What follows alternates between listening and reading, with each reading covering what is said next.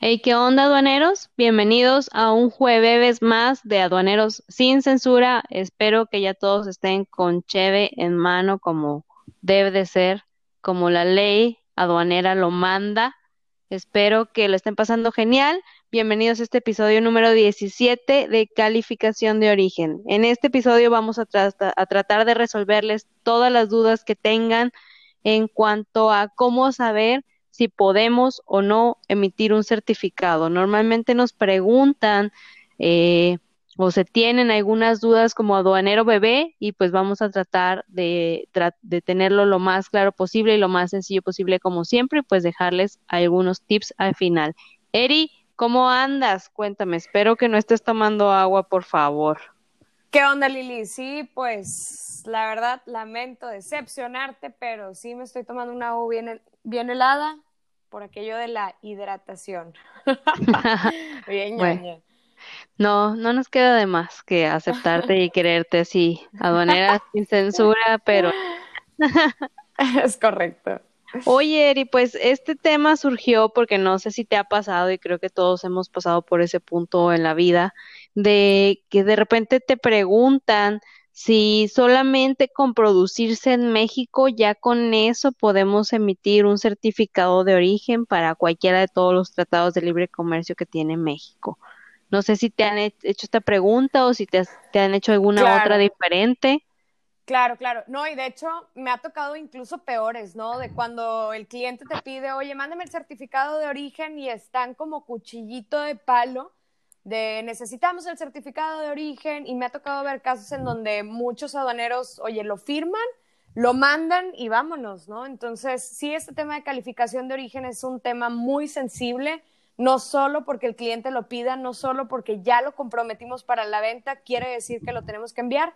A veces eh, enviar un certificado de origen sin hacer un proceso debido de calificación de origen y tenerlo bien, bien documentado, puede ser más perjudicial que benéfico para la empresa. Entonces, ojo con eso y qué bueno que estamos tocando este tema, Lili. Muy Sí. oportuno. También a mí me ha tocado otros dos casos de terror. No sé si te ha pasado que de repente te mandan el certificado de origen, no sé, del ahorita el USMCA y luego le ponen en origen China o Taiwán Ah, sí. o tú de, oh, Tipiquísimo. sí. Tipiquísimo. O sea, es, es tan poco de repente el expertise o el conocimiento de las personas que están emitiendo el certificado de origen Claro. que pues te mandan este tipo de, de horrores, ¿no? Y te voy a confesar algo, Mary. Eh, en una de las primeras prácticas que, que me tocaron, me tocó el horror de ver que había compradores ingenieros que a la vez hacían el proceso o la administración de la importación y no tenían ni idea, jamás habían ido a ningún tipo de curso de comercio exterior ni nada. No y ellos- escuchaban este podcast. No, obviamente no escuchaban este podcast. Yo era una bebé aduanera, obviamente no escuchaban este podcast. Todavía no me Ni había Spotify rodillas, en tus años. No. Ni había no, ruquilla. ya, ya, ya está. Qué Y oso. todavía no me tenía que poner pomada de marihuana en las, en las rodillas para las riumas. Chavo, ruca, Lili, no, hombre, ya párale. Esto lo vamos a tener que cortar, nos va a bajar el rating. Por eso estoy tratando de conservarme en alcohol aduanero. Sigan mi consejo. Voy, voy rejuveneciendo.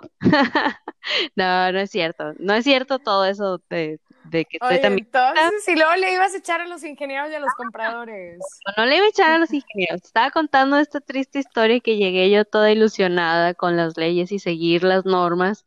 Y, y que crees que cuando no les mandaban el certificado en tiempo, había un proveedor que la verdad estaba muy fácil su firma. Pues se la aventaban ellos, güey. Hacían el No ellos manches. y la firmaban, eras de cuenta el nombre de la persona así en letra de quinto de primaria, redondita, bonita. A mí obviamente no me salía, tengo letra horrible, como buena zurda, y, y se la aventaban ellas. Gracias a Dios tengo mala letra porque pues me pedían a mí que los hiciera. Y yo, mira, la neta, ni mi propia firma me sale igual todas las veces, entonces menos me va a salir la de ella. No, gracias. Pero, Oye, Lili, qué bueno que no trabajes en el SAT, si no ya les hubieras caído con todo, ¿no? ya con todo el diente me les, les hubiera encajado. Entonces, todo este tipo de prácticas se las estamos contando como prácticas de horrores. Les vamos a decir cuál es, eh, cómo funciona o cómo podemos determinar como aduaneros cuándo sí y cuándo no emitir un certificado de origen. Entonces, todo este proceso lo llamamos calificación de origen, que es determinar si podemos o no eh, emitir un certificado. Vamos a partir de que tratados de libre comercio tiene México. Ahorita actualmente tiene 13 tratados con 46 países. Obviamente, los más usados pues es el nuevo USMCA que viene a sustituir el Telecan del 1994. El Transpacífico, que lo voy a mencionar así porque está bien complicado el nombre completo que le pusieron, que es de los más nuevos que traemos y ahorita pues está en auge, pero todavía creo que no ha arrancado lo suficiente. Y pues el Telecue con la Unión Europea. De ahí en más, pues tenemos algunos otros, muchos con la parte de Centro y Sudamérica, pero pues es importante que vayamos conociendo esta información. De ahí partimos 13 tratados, por lo tanto podemos tener 13 certificados de origen. Aguas, estamos hablando de solamente tratados de libre comercio. No vamos a hablar de acuerdos de cooperación económica ni nada de esas cosas que nadie sabe con qué se come. Correcto. Digo, los acuerdos son más específicos por sectores, pero esto habla, fíjate que esto habla muy bien de México, Lili, que tengamos este con 40 y ¿cuántos dijiste? ¿49? ¿43? 46. Bueno, por ahí. Casi latino. 46 países. Hoy habla muy bien en sí de la actividad económica que tiene México. El hecho de tener tratados de libre comercio con tantos países sobre todo, digo, algunos de ellos, este, pues potencias en, en temas de, de la economía mundial y comercio internacional. Y, y el tema es que seguimos dependiendo de la región norte de este continente. La verdad es que este, si bien tenemos tratados de libre comercio con Japón, eh, con la Unión Europea, como bien lo comentabas, con Israel, que ahorita es una potencia en innovación, emprendimiento y demás, la realidad es que en términos de balanza comercial y de, la, de las actividades de exportación e importación en nuestro país, pues más del 80%, 85% eh, provienen o se destinan a la región del USMCA o del TMEC ahora, ¿no? Entonces, Claro. pues bueno, pero al menos digo, para, para efectos este, comerciales es buen, buen Creo que indicio que... tengamos tanto, tanto abanico de posibilidades. sí, la verdad es que pues entre más tengas es mejor. Creo que el resto de los tratados se han hecho de necesidades específicas. De ahí te lo avientas y luego ya empiezas a ver qué más mercado o qué más productos desarrollar. Creo, al menos en, en lo que me ha tocado de experiencia, que así lo van desarrollando, ¿no? O sea, no sé, por ejemplo, Uruguay, que es muy fuerte en la parte cárnica, que es muy fuerte en la parte láctea, ah, pues vamos a desarrollar con Uruguay eh, algo por ahí. Y luego ya de ahí vemos qué más le metemos de, de, productos que sean interesantes. Al menos yo creo que sí, la mayoría de los tratados adicionales se han generado por algún requerimiento de cierto sector de la industria que, que le ve potencial. Claro, muy bien. Oye, Eri, pues entonces cuéntame, ya que platicamos qué es la calificación de origen, que es determinar si puedo o no emitir un certificado, ¿cómo fregados voy a saber eh, o dónde están las reglas del juego? ¿Qué son estas reglas del juego? Sí. Y antes de eso, yo, yo partiría también de, digamos, dos vertientes, ¿no? Hay, para determinar el origen de un producto, ojo, nada más tienes de dos sopas.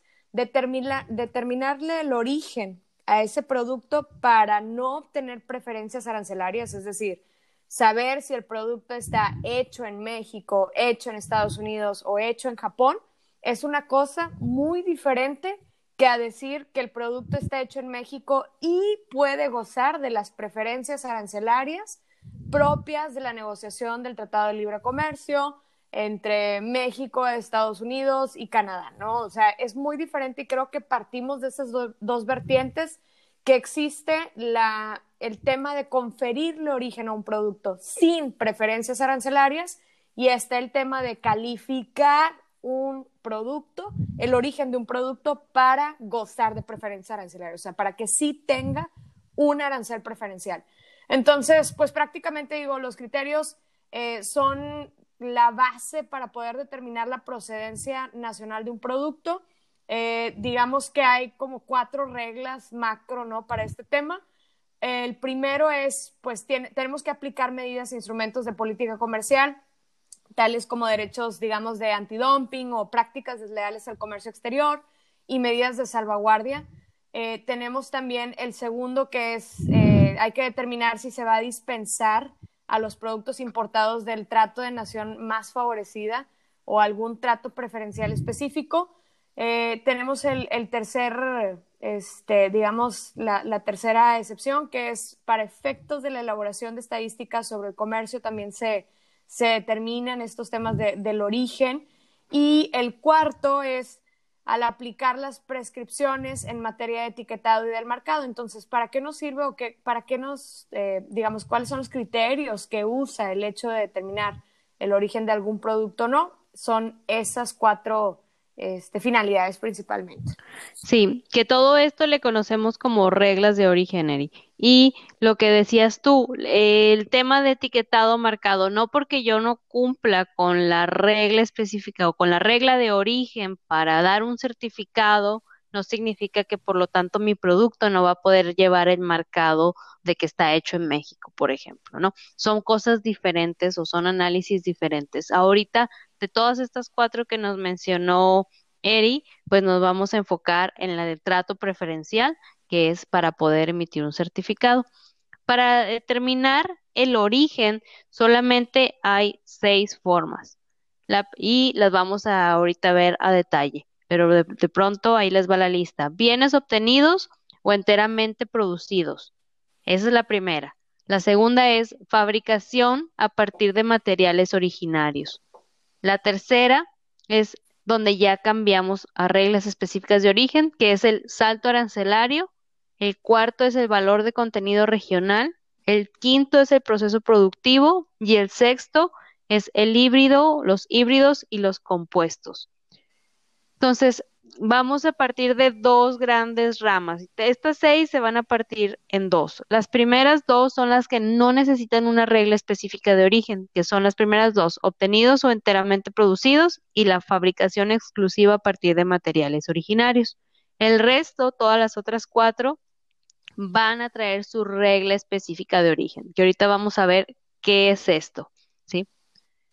Los bienes obtenidos o primeramente o enteramente producidos, perdón, es la primera de las eh, de los puntos en los que podemos considerar que un bien califica para ser originario para un tratado, para un certificado de origen. Estos son los bienes que eh, como minerales, como productos vegetales, animales vivos, nacidos y criados, bienes obtenidos de la caza, de la pesca, eh, en el caso de caza y pesca, pues que estén, si son en alta mar, pues que estén registrados, eh, matriculados en ese país con la bandera. Eh, también tenemos la parte del subsuelo marino, todo lo que salga del subsuelo marino, por ejemplo, temas de petróleo, eh, bienes obtenidos de todo el espacio terrestre como tal y todos los desechos de estos, es decir, vamos a considerarlos como todos los artículos mm, primarios que vienen siendo de eh, la del primer capítulo principalmente de, de todas las fracciones arancelarias. Entonces, todos estos, mientras que estén producidos u obtenidos totalmente, porque pues es el caso de las cosechas de los productos vegetales, todo eso vamos a tenerlo en el eh, no necesitamos hacerle más análisis. Si tenemos un material extraído o si tenemos un mineral, con eso consideramos que si ya lo sacamos de la tierra, de las minas de México, ya se considera un bien que le puede otorgar un certificado de origen. Correcto, siempre y cuando tengamos el certificado y depende mucho del producto, pero se necesita pues la evidencia de que haya sido enteramente obtenido, criado o, nacido en, territorio mexicano y ese es easy peasy, ¿no? O sea, no hay para dónde hacerte si la vaca este, fue criada en México, pues evidentemente va a ser mexicana con eh, el trato preferencial que, que le aplique dependiendo del tratado. Así es. Y bueno, el siguiente es la fabricación exclusivamente a partir de materiales originarios, que la realidad es que casi muy, muy poquitas empresas lo tenemos porque pues se han hecho muy globales las cadenas de suministros. Aquí, pues, ¿qué significa esto? Que todos mis materiales son de los países miembros del tratado. ¿Qué significa esto? Y nada más quisiera puntualizar, no vamos a enfocarnos mucho en este punto porque no es tan común. Es, si yo traigo, voy a emitir un certificado para el USMCA, se entiende como material originario lo que sea de México, de Canadá y de Estados Unidos. Entonces, ahí aplico esta regla. Pero si en lugar de USMCA yo voy a aplicar un tratado o voy a emitir un certificado con Colombia, pero sigue siendo mi materia prima de Canadá, de Estados Unidos y de México, ya no puedo aplicar esta regla, porque los, los países miembros del tratado ahora, ahora van a ser solamente México y Colombia. Entonces, en automático ya me tengo que ir a otro tipo de clasificación. Solamente hay que hacer esta aclaración. Muy bien, pues tenemos otro método también de calificación y antes de entrar ahora sí a tu segundo bloque que decías Lili, pues ya entramos a, al tema de las reglas específicas de origen. Eh, ¿En dónde encontramos las reglas específicas? Estas son por cada grupo de productos o llámese este, no fracciones arancelarias, a veces es por partidas o subpartidas. Y todos estos criterios obviamente son negociados por varias cámaras y varias eh, asociaciones de, eh, propias de, las industrias nacionales que forman parte del tratado y estos se encuentran dentro de los, de los mismos anexos de los tratados. ¿no? En el caso del USMCA, por ejemplo, sabemos que el capítulo cuarto nos habla, o, el anexo 4B eh, del capítulo cuarto del USMCA nos habla de las reglas específicas de origen y pues bueno, es para cuáles son los criterios marcados dentro de, cada tratado, es para que un bien que no es totalmente obtenido o producido de bienes originarios, es decir, que no califica con los supuestos que ahorita nos acaba de platicar Lili, eh, se puede considerar de todos modos como bien originario y puede gozar de preferencia arancelaria siempre y cuando cumpla con los criterios específicos de esos productos o de ese campo de productos, ¿no? Dentro de la página de CICE, se los vamos a deletrear, sice.org.as, eh, pueden encontrar también todos los tratados internacionales. Yo en lo personal, Lili, lo consulto muy regularmente y la verdad sí está actualizado. Creo que es una buena biblioteca, por ejemplo, al menos para el USMCA ya tienen todos los textos y los anexos. Entonces sí les recomendamos esa página. Cuando ustedes quieran referirse a alguna regla específica para revisar si algún producto de ustedes o algún insumo eh, califica o no bajo los supuestos que sus proveedores se los estén poniendo, yo les recomiendo que sí vayan a ver las reglas específicas de los tratados. En el Telecan anteriormente era el anexo 401, hoy por hoy es el 4B del USMCA. Tenemos, por ejemplo, para algunos otros tratados, digo, se ubican en diferentes partes, pero siempre, sí o sí, van a estar dentro de, del tratado en alguno u otro eh, apéndice, anexo o capítulo. Sí, lo chido del CISE es que no te manda el PDF de cinco mil millones de páginas y ahí búscale tú. Está muy cool que va, está dividido por todas las secciones del tratado. También lo puedes bajar completo si lo necesitas. Entonces es mucho más sencillo ubicar si yo quiero buscar la lista de desgrabación o si yo quiero buscar la regla específica de origen, pues nomás les doy clic a eso y de en automático me va a mandar. No me tengo que aventar ahí el chorizote de eh, mil páginas del tratado. Muy bien. Pues tenemos también otro método de calificación que es el salto arancelario, como muchos lo conocemos, quienes andamos pochando, ¿no? El tariff shift o tariff swift. Yo no sé por qué, pero yo he escuchado que le dicen tariff swift. ¿eh? Sí, yo también. Pero bueno, yo lo, yo lo refiero a tariff shift o salto arancelario, eh, que a lo que nos quiere decir este método de calificación de origen es que, digamos, cada uno de los materiales que no son originarios, o sea, que no son, volviendo al ejemplo del USMCA, si tú tienes un componente, alguna tuerca, algún tornillo, no sé, alguna pieza de, tu producto que no es de Estados Unidos, de México o de Canadá, suponiendo que es chino, pero ese insumo que tú usas, que es chino, eh, cambia o surte un, cambio de transformación sustancial comparado con el producto que tú estás fabricando, pues se considera que, brinca o que salta, ¿no? Algún otro capítulo de, clasificación arancelaria y por ende se pudiera considerar tu producto terminado como sí este, calificable para efectos del tratado. Eh, es el método más común para los bienes fabricados o bienes manufacturados.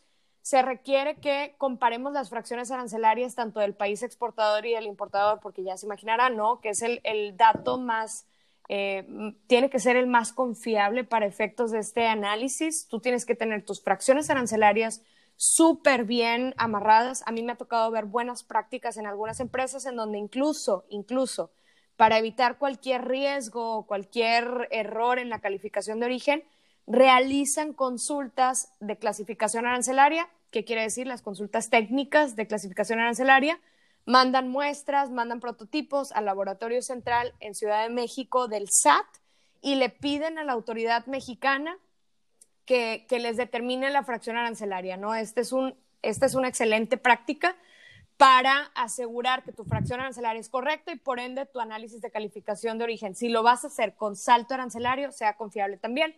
Hay otros métodos también para poder corroborar que tu fracción sea correcta hay este, binding rulings, hay muchos textos publicados ya sea por la Unión Europea, a veces también el CBP o incluso a veces México también publica, o asociaciones, por ejemplo, la CAREM, asociaciones de agentes aduanales, publican algunas, eh, digamos, resoluciones específicas para ciertos productos, entonces ese pudiera ser otra herramienta para que tú te asegures que la fracción arancelaria es correcta y puedas tener una buena calificación de salto arancelario.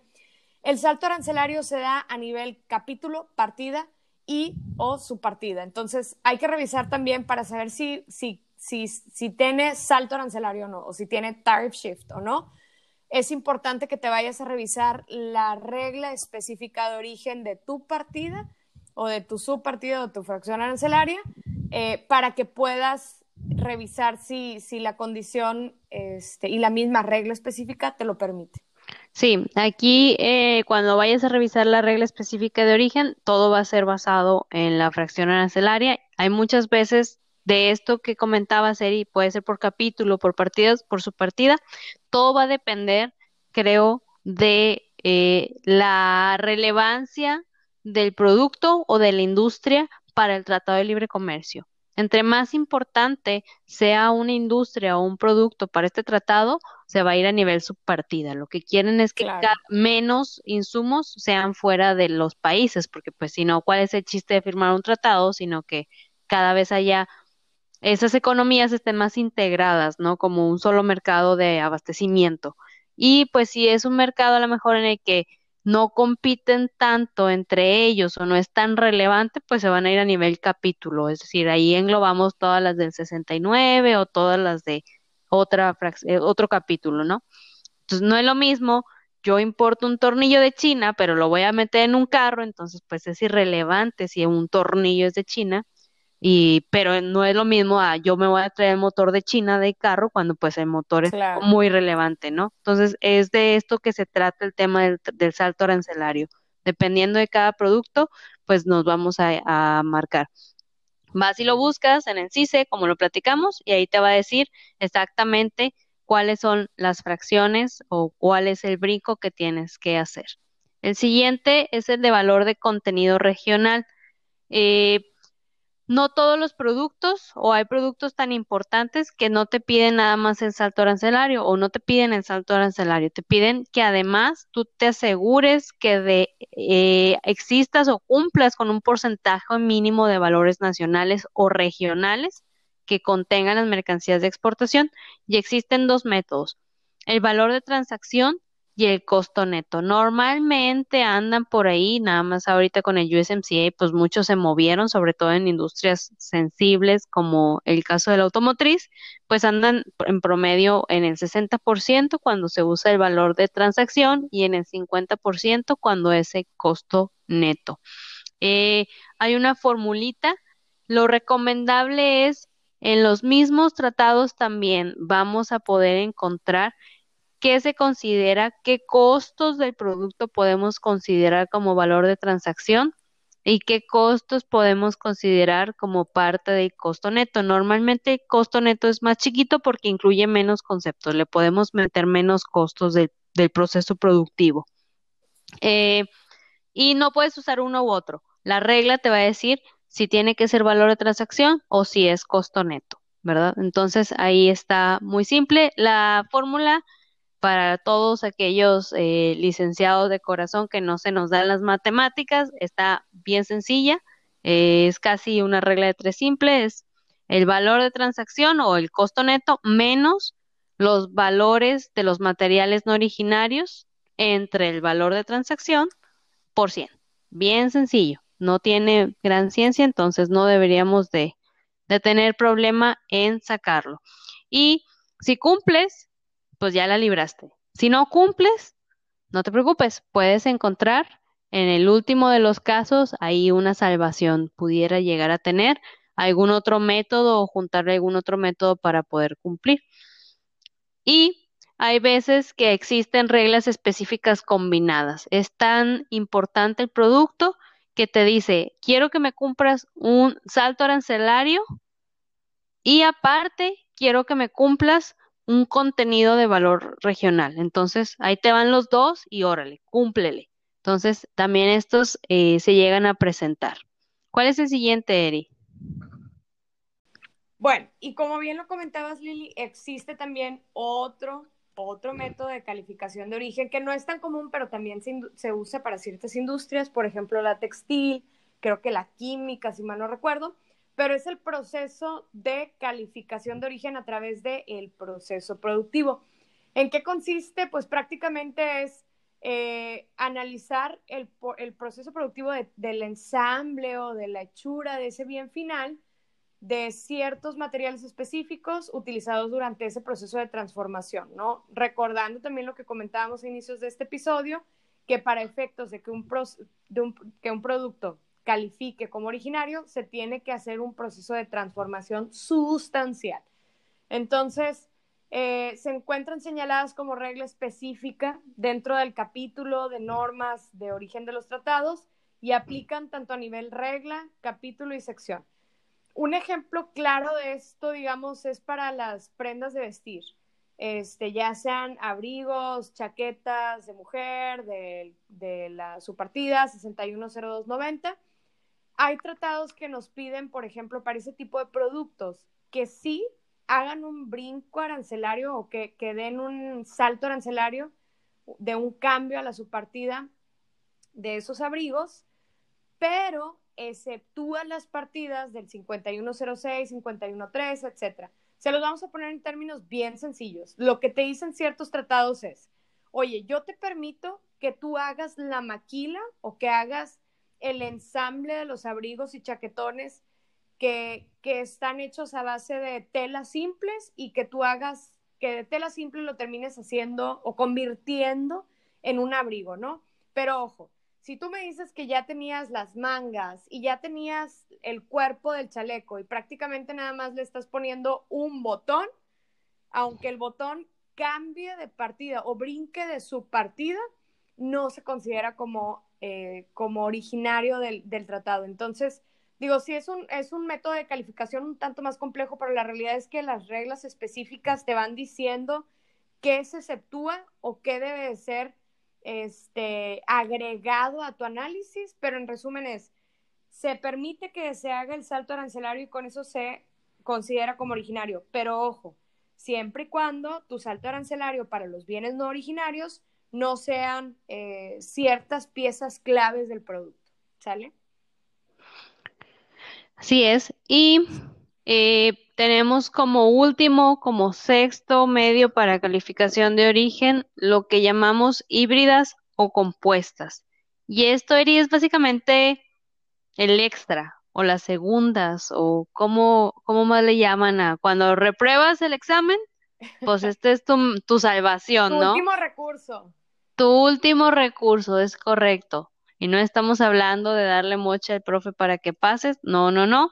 Este es, si todos estos cinco métodos, de ninguno de estos paso, porque pues sí cumplo con casi todo menos con esto. o me quedé en el 59.9999% de valor de contenido regional, no llegué al 60 que me pedía, ¿qué puedo hacer, no? Entonces, estos son las, la última salvación para que puedas revisar si calificas eh, para poder otorgar un certificado de origen. También, estas se encuentran, te dicen cuándo sí lo puedes usar, cuándo no y cómo se juega con estas híbridas o compuestas en cada tratado, cambian en cada tratado. La primera y la que más se utiliza es el minimis, que es el máximo de insumos no originarios que puede contener en una mercancía. Es decir, tú vas a hacer un cálculo de lo que vale tu mercancía no originaria del total del valor del producto. Aquí es importante cuando hablamos de valores, siempre lo tenemos que considerar en FOB y te va a decir el tratado, oye, pues no te puedes exceder del 7%, del 6%, del 5%, del 8%, del 10%.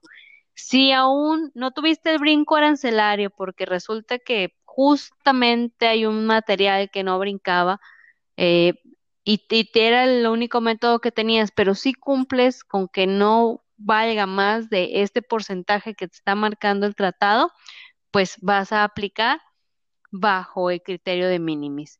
Ya hay otros de acumulación y bienes fungibles y la neta todas esas cosas normalmente mi recomendación sería es bastante complicado eh, defender una calificación de origen bajo estos criterios. Si vamos a irnos a estos, busquemos ayuda especializada de algún despacho que nos pueda eh, ayudar a blindar esta operación y poder tener muy bien amarrado que estamos emitiendo un certificado de origen bajo estos criterios, porque la verdad están difíciles de masticar. Entonces, eh, Eri, como recomendación yo les dejaría Siempre que vayamos a emitir un certificado de origen, asegurémonos de revisar la regla específica de origen de este tratado, no porque ya calificamos en el USMCA vamos a calificar para Colombia o para el Telecue. El otro es aseguremos que no tengamos diferencia de clasificación arancelaria, porque muchas veces se va a ir el brinco arancelario hasta la subpartida y pues no siempre vamos a coincidir hasta ese nivel, como en el caso del Telecue, que pues nomás llegamos a cuatro dígitos de cumplimiento o de match entre las fracciones y pues sobre todo ahorita que traemos todavía el despapalle el tema de la sexta enmienda, pues muchas veces de plano ni siquiera va a existir nuestro capítulo en, en la regla de origen o en como bien especificado para el país destino. Entonces, échenle un ojo no emitan certificados de origen sin estar 100% seguros porque le van a hacer un daño a su cliente al momento de que les caiga una revisión y al momento de que vengan y te auditen a ti, pues tampoco no vas a tener manera de responder. Van a caer los multones y pues también con eso va a caer nuestra cabeza en caso dado. No, y, de plano es, o sea, si se van a firmar certificados de origen, yo lo que le sugeriría y a nosotros nos ha funcionado fantástico es cuando te dan el certificado de origen, lo primero que preguntamos es en dónde está el BOM, ¿no? En dónde está el billete de materiales para ver, eh, en todo caso, si se calificó a través de un salto arancelario o si fue por valor de contenido regional, costo neto o valor de transacción pero definitivamente es firmarlo siempre y cuando tengas ahora sí todos los pelos de la burra en mano.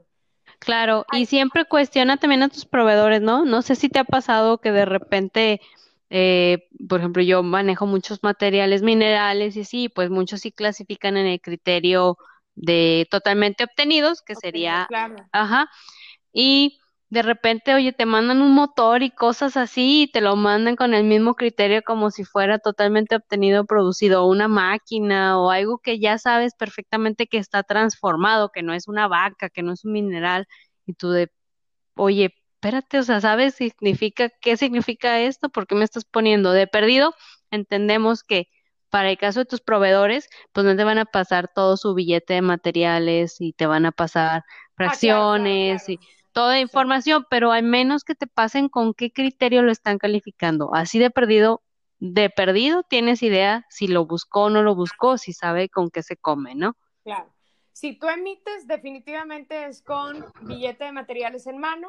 Si tú recibes por para efectos de importación o backup de tu mismo análisis, es decir, para aplicarlo a este, tasas preferenciales de tu importación o para tenerlo como backup de tu producto, los insumos de tu producto, este, sí hay maneras de revisarlos y de auditarlos desde el debido llenado del certificado de origen, ¿no? Eso también viene dentro del mismo tratado.